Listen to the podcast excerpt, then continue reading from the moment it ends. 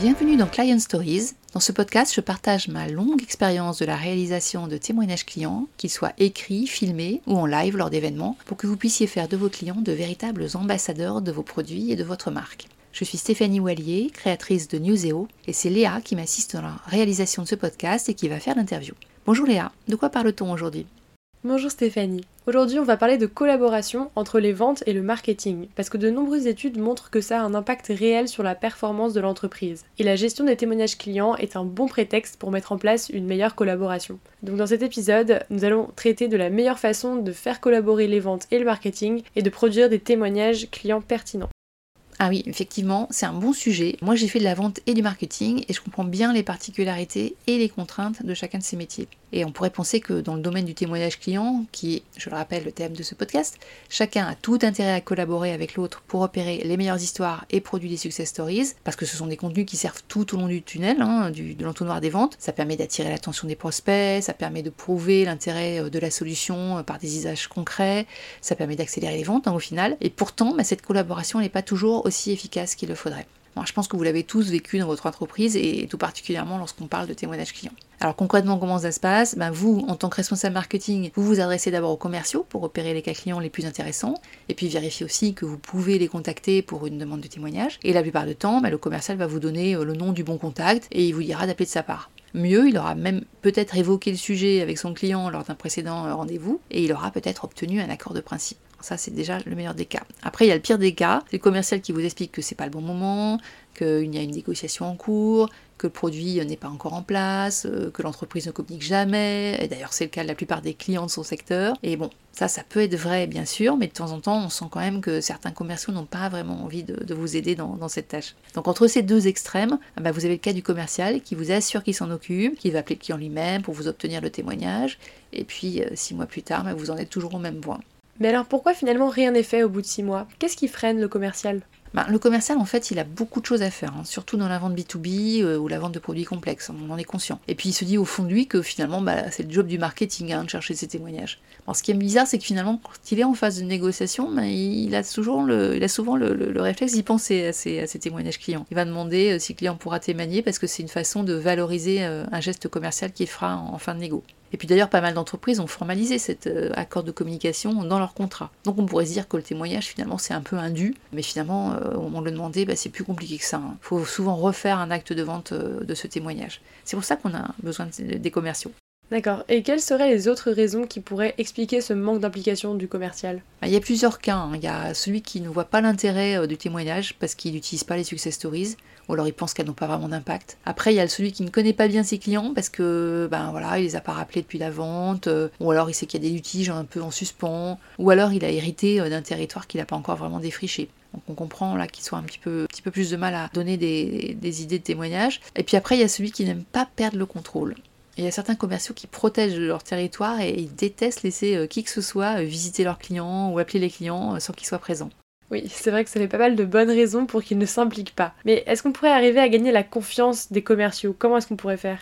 Alors oui, moi je pense que ça, ça passe par le dialogue. Vous avez un grand nombre de leviers d'action pour instaurer un bon dialogue avec les commerciaux autour des témoignages clients. D'abord, il faut vendre votre programme en interne.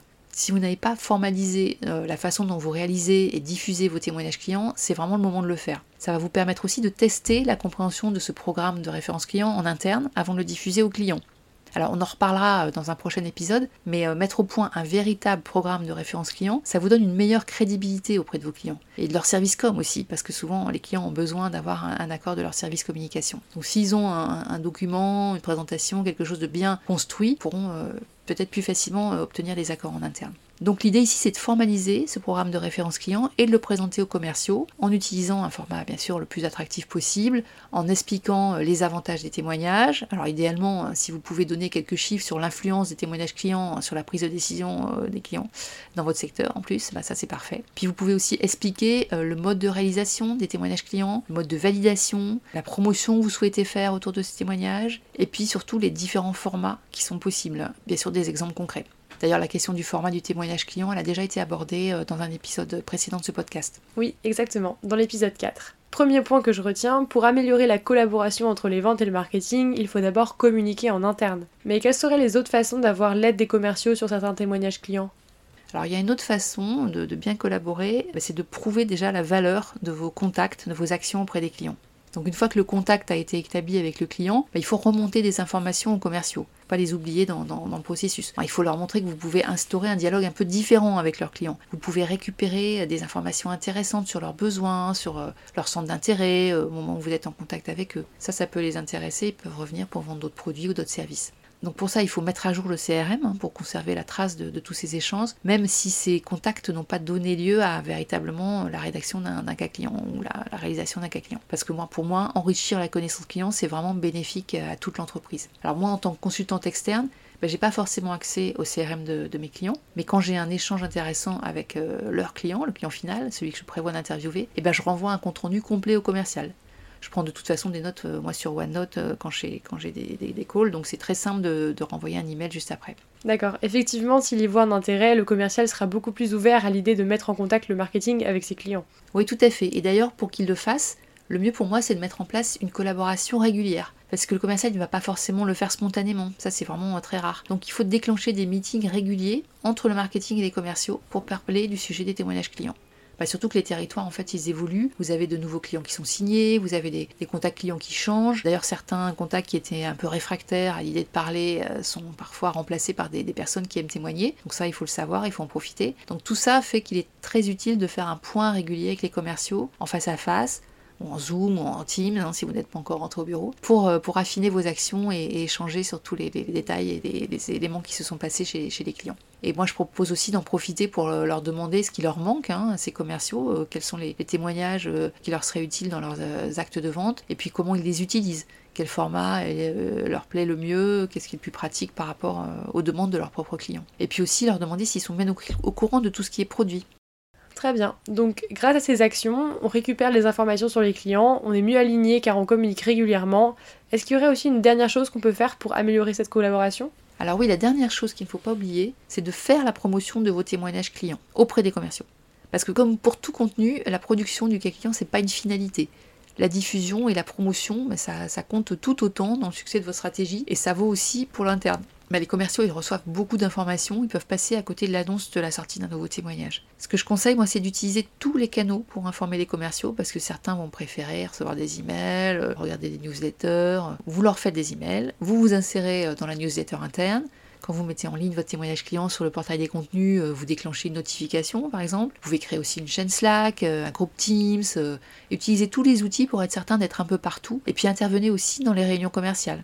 Et puis pour faire cette promotion, et puis euh, pour être sûr que les commerciaux vont savoir comment vraiment bien utiliser le, cas client que, vous leur fournissez, bah, il faut leur expliquer l'intérêt de ce cas client que vous venez de produire. Donc vous pouvez en faire un résumé avec les points les plus euh, notables, les plus remarquables. Vous pouvez le décliner en format qu'ils pourront utiliser dans leur présentation ou dans leur proposition. Puis si vous avez beaucoup de témoignages, à un moment donné, ça vaut peut-être aussi le coup de faire une petite matrice pour les recenser avec les catégories qui sont les plus pertinentes euh, selon, votre activité. Ça peut être euh, bah, les cas clients pour PME et pour grands groupes, les cas clients dans tel secteur d'activité ou pour tel produit ou service que vous vendez, etc. Et puis pensez à faire un récapitulatif euh, en fin de période et à rappeler à chaque fois où se trouvent les cas clients les cas écrits, les vidéos, les communiqués de presse, euh, les retombées de presse, bah, tout ça, ça a un format différent. Il faut le stocker, l'organiser de manière euh, évidente pour que le, commercial le trouve le plus facilement possible. Merci pour tous ces conseils pour faire collaborer les ventes et le marketing pour produire un bon témoignage client. Donc si j'ai bien retenu, je récapitule. D'abord vendre son programme en interne, ensuite prouver la valeur de ses contacts aux commerciaux, puis collaborer régulièrement avec eux et ne pas oublier toute la partie promotion du témoignage client. Et dans le prochain épisode, nous allons justement vous donner les conseils pour optimiser la promotion de vos témoignages clients. Alors à très bientôt et si vous avez aimé ce podcast, eh bien n'hésitez pas à en faire la promotion autour de vous, à me mettre des commentaires, 5 étoiles sur Apple Podcast, c'est important pour le référencement. Et puis vous pouvez aussi le voir sur le blog de Newseo, newseo.wordpress.com. À bientôt